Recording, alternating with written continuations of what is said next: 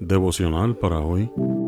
El sábado, dedicado para toda la humanidad.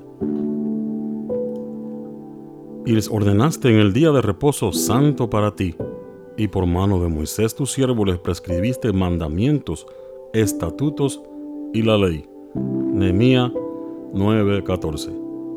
Hay quienes sostienen que el sábado fue dado únicamente para los judíos. Pero Dios nunca dijo eso.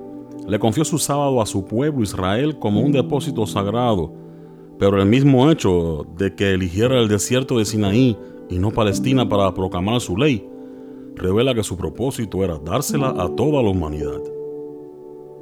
La ley de los diez mandamientos es tan antigua como la creación. Por lo tanto, la institución del sábado no tiene ninguna relación especial con los judíos, que no tenga con todos los demás seres creados. Dios ha hecho que la observancia del sábado sea obligatoria para todos los demás seres creados. El sábado, se dice claramente, fue hecho para el hombre, en Marcos 2.27.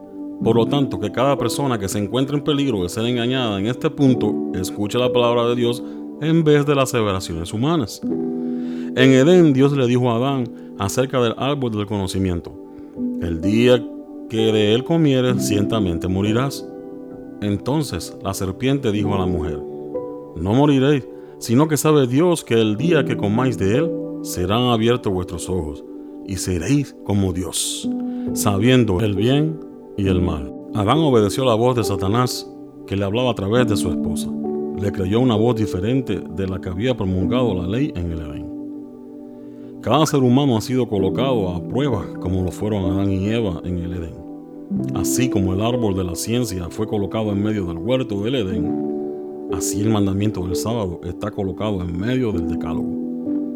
En cuanto al fruto del árbol de la ciencia, se presentó la prohibición, no comeréis de él para que no muráis. Dijo el sábado, no lo profanen, sino guárdenlo santamente. Acuérdate del día de reposo para santificarlo. Así como el árbol de la ciencia fue la prueba de la obediencia de Adán, Así, el cuarto mandamiento es la prueba que Dios ha dado para probar la lealtad de todos los suyos. La experiencia de Adán ha de ser una amonestación para nosotros mientras dure el tiempo.